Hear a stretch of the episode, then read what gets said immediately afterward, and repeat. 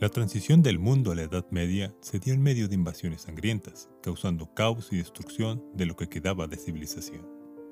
Pero no solo la humanidad se vio violentada, también la memoria de la época.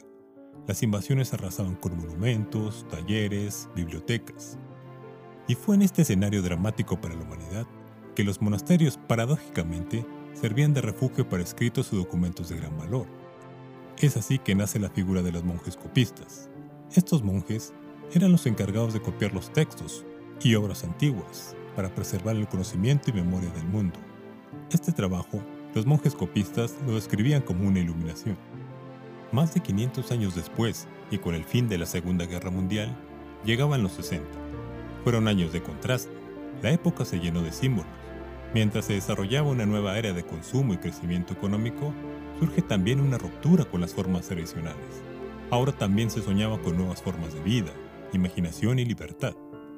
Pero mientras los artistas del pop art de esa época utilizaban los objetos cotidianos para representar el mundo desde la sociedad del consumo, al mismo tiempo aparecían una serie de serigrafías sobre cajas de pan Wonder, con leyendas que decían, hay tanta gente hambrienta que Dios no puede aparecer ante ellos, excepto en forma de pan. El autor, una joven monja que enseñaba en un colegio de Los Ángeles, que utilizaba la misma técnica de repetición y potencia visual del pop art, pero evitando el desapego irónico. Sister Corita, como era conocida entre sus alumnos, pensaba que todo el mundo albergaba dentro de sí creatividad la creatividad es propia del artista que todos llevamos dentro, decía Corita. Crear implica observar, conectar, celebrar y relacionarse. Y así lo hizo Corita, se relacionó con el mundo, pero no con el mundo del consumo que proponía Warhol, sino desde su departamento de arte. Corita y sus alumnas utilizaron la serigrafía e intentaron apropiarse del lenguaje visual de las corporaciones para hacer valer los derechos civiles y protestar contra la injusticia.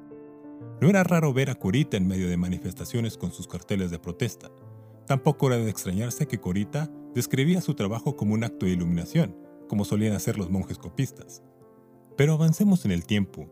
A mediados de la década de los 80, un monje benedictino llamado Ewan Clayton decide dejar el monasterio en Sussex, Inglaterra, para ser contratado como consultor en Ceres Park, la mítica empresa que creara la interfaz gráfica y que años después daría imagen a los sistemas operativos de Apple y Microsoft. Y sí, Clayton pasó de recrear las tareas de sus antecesores copistas al del mundo de sistemas operativos, donde desarrolló sus fuentes tipográficas.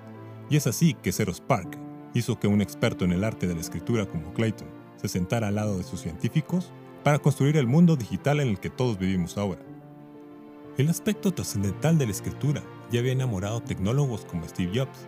Él había comprendido que el aspecto de las cosas y la sensación que producen eran importantes que la manera en que nos interrelacionábamos con ellas no era solamente valor añadido, sino que formaban parte de su alma, contenía significado, nos permitía vivir en ellas. Ahora regresemos en el tiempo. Algo que comparten los monjes copistas, la monja Corita e Egon Clayton, no es solo su práctica de ser monjes, sino que la escritura es una forma de relacionarnos con el mundo, y hemos ido evolucionando junto con ella, y ha sido nuestra forma de generar y preservar conocimiento. Todo este recorrido demuestra que el pasado, presente y futuro se mantienen ligados en una atención creativa, porque no todas las respuestas provienen de la era digital. Yo veo lo que está ocurriendo ahora en la web y el resto de los medios digitales como una continuidad con ese pasado, que va desde el cristianismo al humanismo liberal hasta el existencialismo, y vemos que la escritura tiene un efecto en nuestras emociones, en nuestra memoria, en nuestras relaciones e incluso en nuestro sentido del tiempo como un proceso continuo. Así que lo que nos hace especial no es que seamos conscientes de nosotros mismos, sino que el mundo que nos rodea complementa nuestra autoconciencia, y es de esa manera que los humanos no hacemos arte y escribimos por ser racionales y libres, sino que los humanos somos libres porque escribimos y hacemos arte. Nuestra conciencia nunca se da por sí sola, sino en cómo nos hemos relacionado con el mundo, y la escritura ha sido la mejor relación que hemos tenido con este mundo ya sea que utilicemos una tableta de arcilla o un pergamino como los monjes copistas, o papel como la monja Corita, o píxeles como Clayton. Gracias a esa relación hemos escrito teología, filosofía, matemáticas, física, constituciones, los recuerdos, tus memorias, tus palabras, porque los pensamientos se expresan con palabras y cuando se escriben se inmortalizan, trascienden a ideas y conocimiento, la esencia que ha construido nuestra humanidad.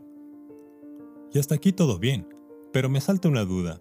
Si este proceso es mutualista, o sea, nuestro conocimiento siempre ha sido condicionado por quien ha escrito el conocimiento según su relación con el mundo, y hoy nuestro mundo está condicionado, moldeado por algoritmos, tal vez hemos llegado a la etapa en que nuestra conciencia, nuestra memoria o nosotros mismos estamos siendo construidos en términos de lo que dicta un algoritmo.